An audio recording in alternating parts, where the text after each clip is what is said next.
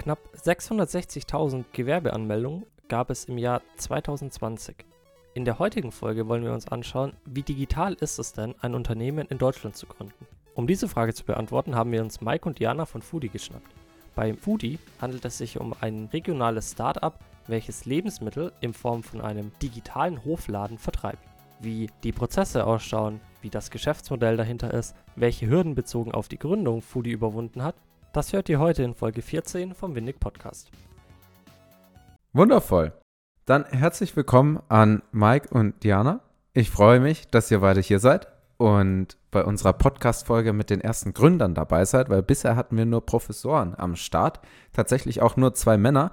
Äh, aber für die Diversität tun wir dann in unserer nächsten Gastfolge und auch in dieser Gastfolge schon etwas. Und bevor wir jetzt tief ins Thema, wie digital ist Gründen in Deutschland einsteigen, würde ich mich freuen, wenn ihr euch kurz vorstellt, weil uns Hosts kennen ja alle schon, aber euch als Gäste noch nicht und was ihr denn gegründet Dann habt. fange ich gleich mal an. Ähm, ich bin Diana. Wir ähm, haben hier zu zweit unser Startup Foodie gegründet. Ähm, Foodie ist eigentlich so ein, so ein Online-Hofladen. Ähm, wir holen frische Produkte von regionalen Bauernhöfen ab. Ähm, wirklich Produkte aller Art, egal ob äh, Obst, Gemüse, Milchprodukte, Backwaren und Co und ähm, liefern die dann zu unseren Kunden nach Hause. Genau, und äh, weil Foodie aus zwei Parts besteht, äh, darf ich auch noch mitspielen. Bin der Mike äh, und ähm, ja, die zwei Teile vom Namen setzen sich im Prinzip aus Fu und die zusammen, sprich äh, Fuhrmann, mein Nachname, das FU habe ich gestellt und das die von Diana. So auch kurz mal zur Namensherkunft. Und das ist sicher kleine Anspielung auf Foodie aus dem Englischen, weil es bei euch um den Hofladen geht. Ähm, ich kenne jetzt äh, den Hintergrund von Mike und jetzt wollte ich mal fragen, Diana, wo kommst du denn her? Aus welcher Richtung? Und du bist ja jetzt die Vollzeitkraft bei euch. Und der Mike macht nebenher noch was. Also was sind eure Hintergründe und wie seid ihr zum Gründen mein gekommen? Mein Hintergrund ähm, liegt wirklich woanders. Ähm, klar, ich bin auf einem kleinen Bauernhof aufgewachsen ähm, in Affing und äh, deswegen habe ich eigentlich schon immer den Bezug zu den regionalen Lebensmitteln und meine Eltern bauen auch selber Kartoffeln an, also wirklich im ganz kleinen Stil. Aber ähm, ja, damit bin ich einfach aufgewachsen und auch mit diesen frischen Produkten, die wir dann von anderen Bauernhöfen bekommen haben.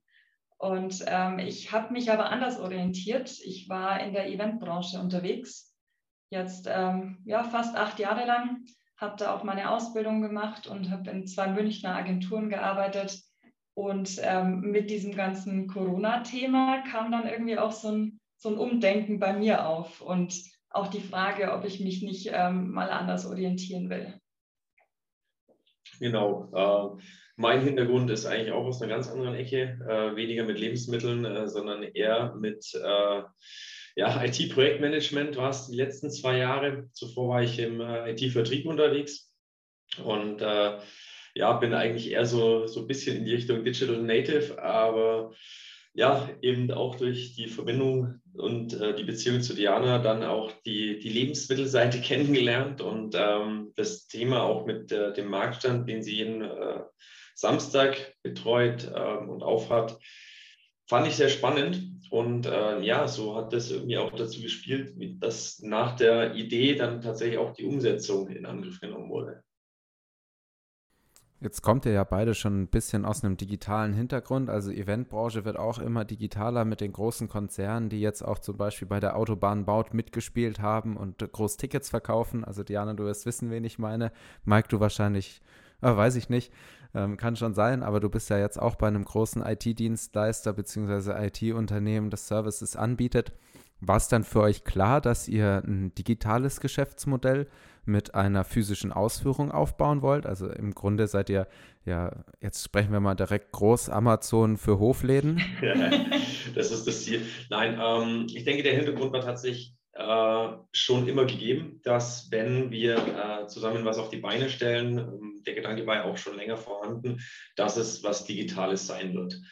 Ähm, das war Grundvoraussetzung, gerade, ich meine, in den heutigen Zeiten marketingtechnisch kommt man sowieso nicht mehr daran vorbei. Das äh, lässt sich einfach nicht mehr vermeiden. Ähm, und wir wollten halt auch immer kein klassisches Geschäft aufmachen, sondern eher ein bisschen ein bestehendes Konzept. Ich meine, Lebensmittelverkauf ist jetzt auch nicht unbedingt was Neues, aber mit eben einer modernen Welt verknüpfen. Und das ist definitiv einfach äh, die, der digitale Hintergrund, den wir da auch mit aufgenommen haben. Ja, also ein, ähm, ja, ein Unternehmen ohne Online-Shop äh, wäre für mich, glaube ich, sowieso nie in Frage gekommen.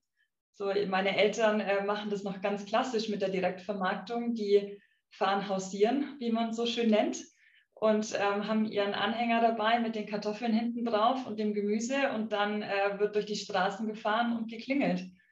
Und das war aber für uns echt keine Option.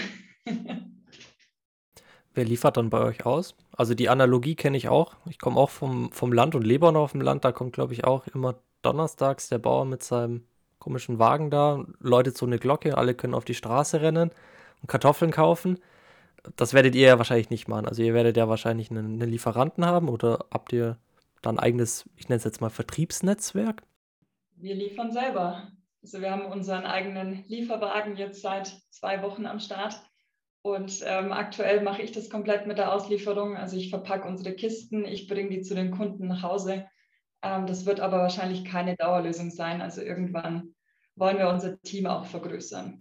Also noch ist es eine Make-Entscheidung soll wahrscheinlich, so wie ich das jetzt gehört habe, auch noch eine Make-Entscheidung bleiben. Aber es kommt jetzt nicht in Frage, dass ihr euch vielleicht überlegt, dass wir das komplett outsourcen, dieses ganze Lieferantenthema. Wir hatten es uns tatsächlich überlegt, wobei man fairerweise sagen muss, dass äh, der Lebensmittelversand an sich ein ähm, recht komplexes Thema ist.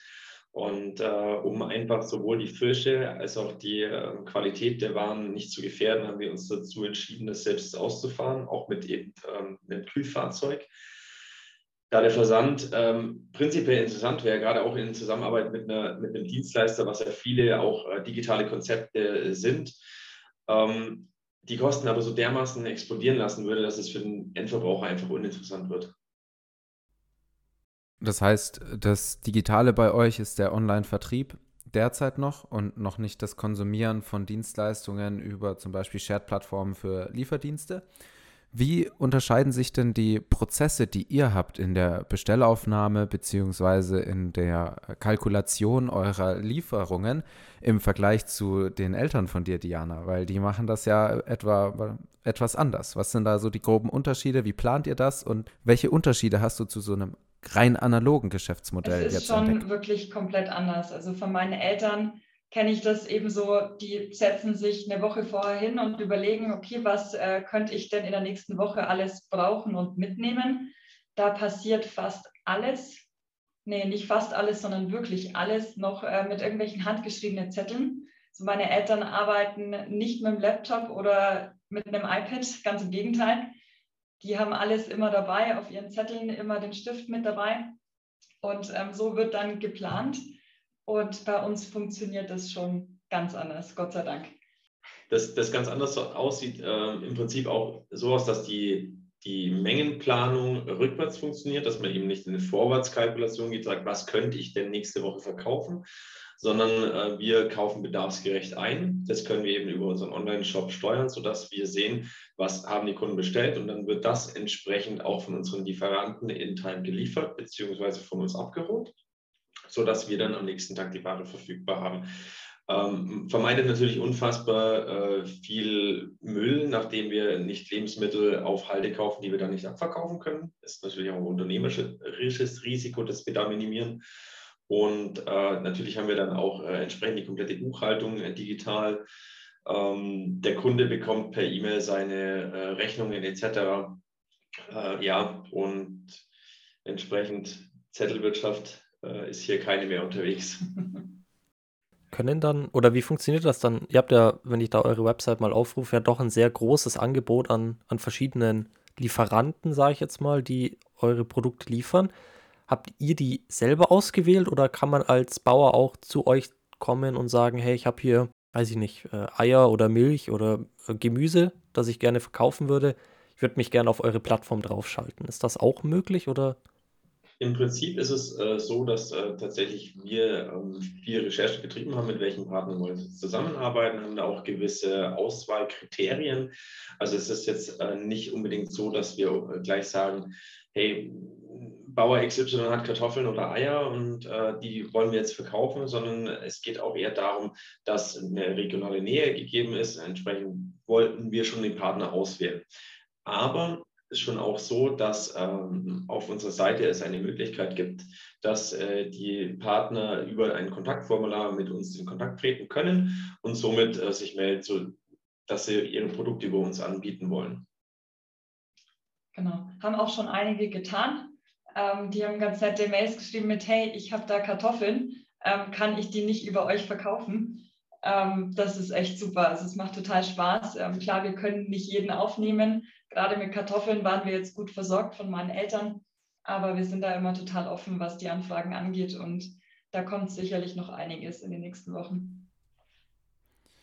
Fantastisch, das klingt sehr gut. Man sieht ja auch das Wachstum bei den Anbietern, die ihr auf der Seite habt und wer euch in den Social-Media-Kanälen könnt ihr euch nachher selber noch einen Shoutout geben, wo man euch folgen und wo man hinschauen sollte, wenn man mehr von euch wissen will. Wenn man da raufschaut, werden immer wieder neue Partner hinzugefügt. Ich würde jetzt aber gerne ein bisschen von dem, was ihr macht, zu dem, wie ihr es macht und wie es dazu gekommen ist, vor allem auf der Starts- und Gründungsseite kommen und einfach mal fragen, wie ist euer Fazit jetzt so nach den ersten Monaten, nach dem ersten Start in der deutschen Unternehmerlandschaft? Wie digital war das, bis ihr endlich die Papiere hattet, dass ihr das ein Unternehmen eine, gegründet äh, habt? Gute Frage und äh, da auch Bezug nehmend auf, äh, auf euren Slogan der Folge, wie digital ist äh, Gründen in Deutschland?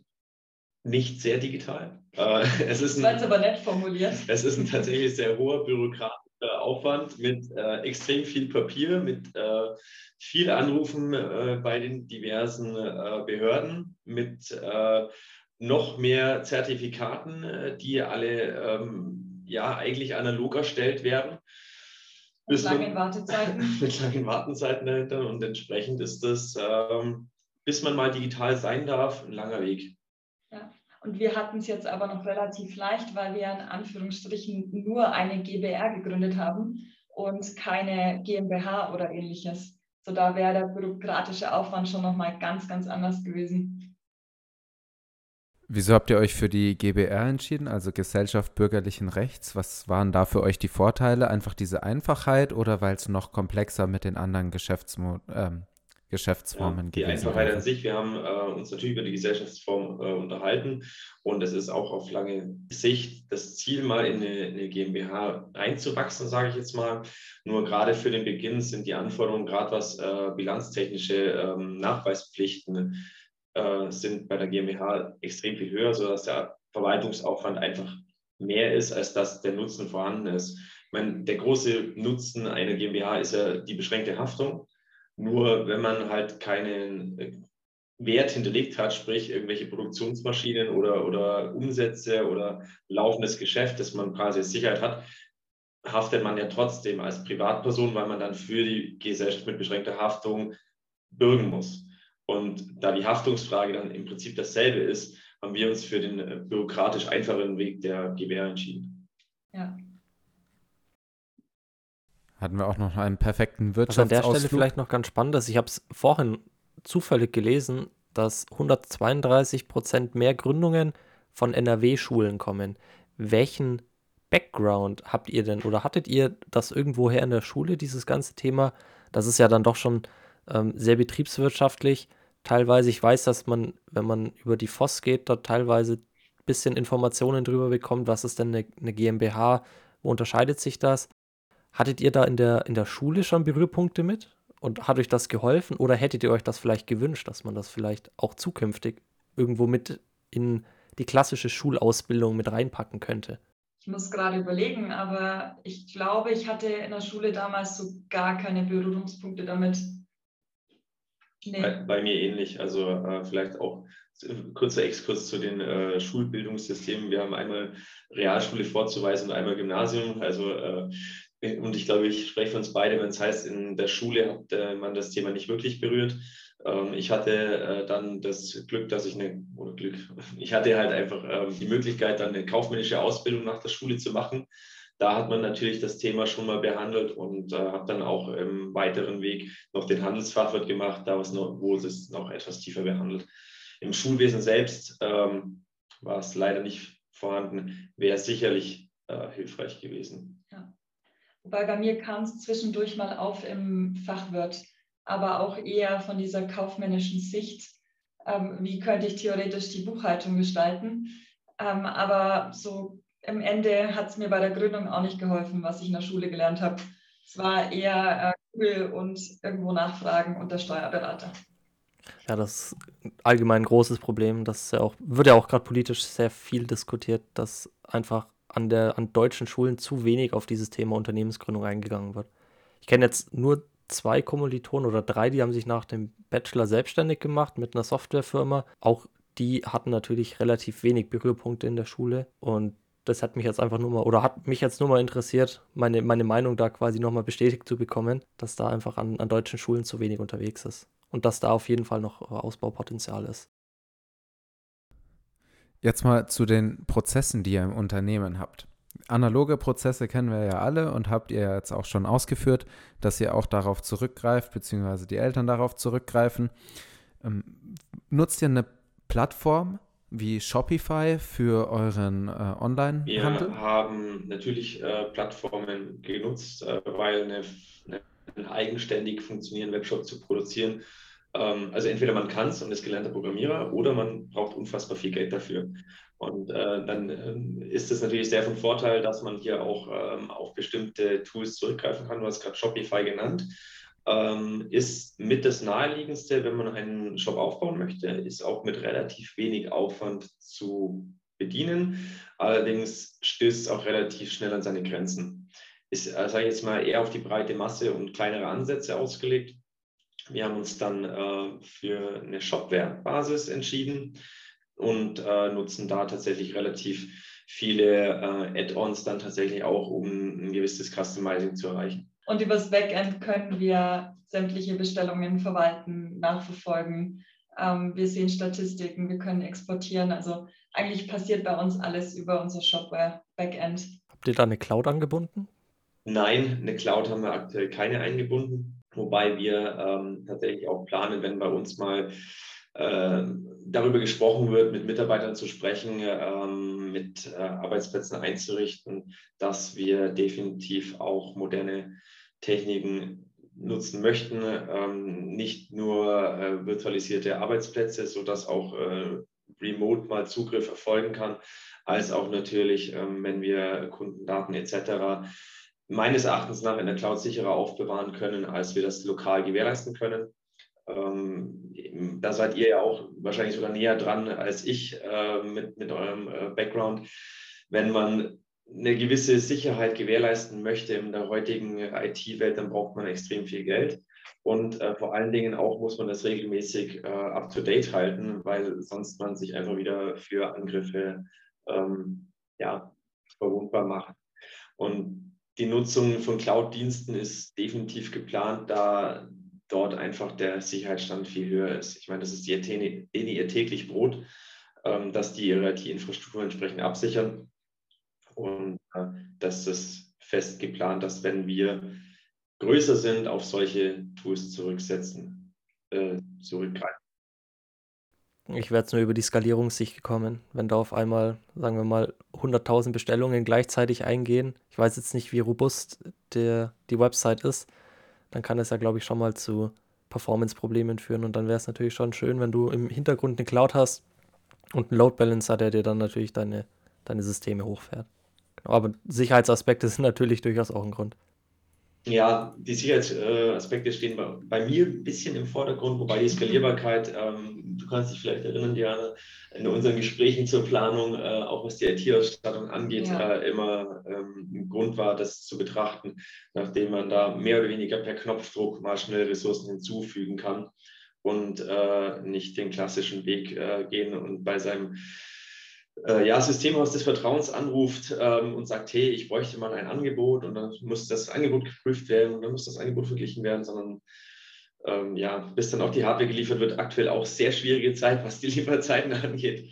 Ja, auf bestehende Infrastruktur zurückgreifen und einfach mehr, äh, mehr, mehr Volumen zu buchen, ist da doch äh, schneller und einfacher und vor allen Dingen auch bedarfsgerecht.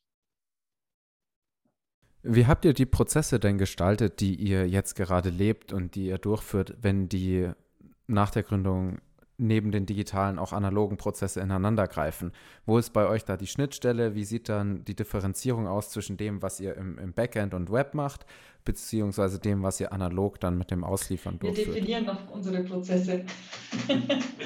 ja, es ist äh, tatsächlich ähm, so, so, ein gewisses Try and Error ähm, Vorgehen, weil klar haben wir uns Gedanken gemacht, äh, wie wir Prozesse möglichst schlank gestalten. Äh, das funktioniert genau so lange, bis man die erste Kiste packt. Um, und ja, dementsprechend ist das äh, noch in der Findungsphase. Wir versuchen natürlich möglichst viel äh, auch über das System abzuwickeln, wobei gewisse Sachen lassen sich halt dann auch nur durch die Schnittstelle Mensch bedienen. Sprich, äh, eine Packliste muss halt dann irgendjemand in die Hand gedrückt äh, bekommen, der dann die Ware entsprechend packt. Bei den Bestellungen ist es tatsächlich etwas einfacher. Da können wir schon äh, zwar nicht konsolidieren, aber natürlich aus dem System heraus direkt unsere Lieferanten kontaktieren und die Bestellungen abliefern, wobei das auch nur so weit funktioniert, wie natürlich auch die anderen schon digital unterwegs sind oder ob man klassisch per WhatsApp bestellt. Das wäre jetzt auch noch mein Punkt gewesen, ob ihr diese Einkaufsbuchungen schon an euren Lieferanten direkt weitergeben könnt oder ob ihr die manuell beauftragen müsst. Aber das geht ja schon teils, teils, sage ich jetzt mal. Genau. genau. Da ist auf jeden Fall noch ähm, Raum für mehr. Und das ist auch der Plan so für die nächsten Monate. Und dann gucken wir mal, wie weit wir da kommen. Aber aktuell geht es einfach noch gut, zu zweit. Und da kann man noch viel ausprobieren und ändern. Das ist jetzt schon so die Überleitung, die ich gerade machen wollte. Und zwar, was sind denn so eure nächsten Ziele jetzt noch? Jetzt haben wir schon gehört, ihr wollt euer Team aufbauen. Überlegt vielleicht euren ja, Lieferanten oder beziehungsweise denjenigen, der es am Ende zum Kunden bringt, ob ihr den outsourcen wollt oder ob ihr das weiter ausbauen wollt. Was sind so eure nächsten Schritte, sage ich jetzt mal, so auf ja, das, das nächste Jahr oder die nächsten zwei Jahre? So, was habt ihr da noch vor? Ja, wenn wir jetzt mal den Blick in die Zukunft werfen, dann ähm, sind es verschiedene Ansätze, die wir hier verfolgen. Also ein ganz klarer Punkt, den ich auf der Agenda zum Beispiel stehen habe, ist, dass wir unseren ähm, Online-Shop, der aktuell eine eine browserbasierte Version ist, auch als App zur Verfügung stellen und ähm, damit quasi einen weiteren Schritt Richtung Digitalisiert und, äh, Digitalisierung und Endgerätefreundlichkeit gehen. Ähm, Tom hat es, glaube ich, vorhin mal erwähnt, ähm, Zurückgriff auf Shared Services. Es ist auch der Gedanke, dass man äh, vielleicht mit einem äh, lokalen ähm, Dienstleister zusammenarbeitet, der dann beispielsweise den Innenstadtbereich äh, mit Fahrradkurieren beliefert. Das sind alles Gedankenspiele, die man natürlich hat. Ähm, der Plan ist, es sowas zu nutzen, um einfach auch gegenseitig äh, voneinander profitieren zu können. Die Details muss man sich dann ansehen. Fantastisch. Ich hätte ja auch noch einen letzten Punkt gehabt in genau diese Fahrradkurierrichtung.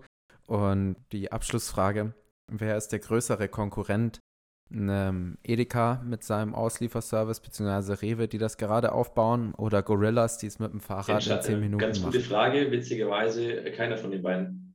Ja, weil die Ansätze komplett verschieden sind. Ähm, wer, wer wirklich nur seinen, in Anführungszeichen, schnellen Einkauf möchte, der wird definitiv zu Gorillas gehen, weil da einfach die Lieferzeit äh, der USP ist.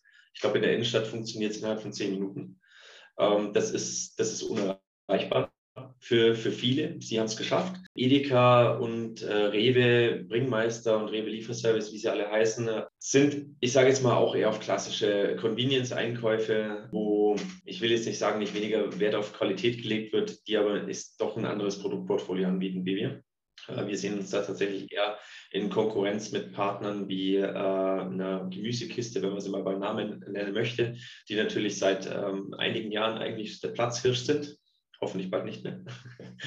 Und ähm, dann aber auch äh, die Kollegen von Boxboote, wenn wir hier in der Region bleiben, die äh, einfach Produkte von verschiedenen Partnern zu ihren Kunden liefern, direkt an die Haustür und da eben das Portfolio so breit aufgestellt haben, dass sie eben auch nicht nur Restaurantessen bedienen, sondern eben auch Lebensmittel und ähm, da eine sehr breite äh, Produktpalette haben. Also ganz kurz zur regionalen Einordnung. Die Gemüsekiste und Boxboote sind in Augsburg aktiv. So, jetzt haben wir das Scene-Setting ein bisschen gemacht. Der kommt auch aus dem Raum. Bitte entschuldige, Diana, jetzt kannst du nochmal deinen. Wenn Punkt ich den aufnehmen. jetzt noch wüsste. wir wollten es, glaube ich, zu Boxboote. Wollte zu Boxboote noch was sagen? Ja, weiß aber nicht mehr was. Ach klar, der Vorteil ist äh, da in dem Fall, dass Boxboote ein äh, Liefergebiet klar nur in der Stadt hat. Ähm, viel mehr kann man mit dem Fahrrad auch nicht machen. Und ähm, da sind wir einfach natürlich breiter aufgestellt, was das Liefergebiet angeht. Und wir gehen auch so ein bisschen in die ländlicheren Regionen, wo es eben nicht das große Angebot gibt. Äh, ich kenne das sehr gut. Ähm, bei mir daheim damals auf dem Dorf, da gab es halt einfach nichts, da hat niemand geliefert.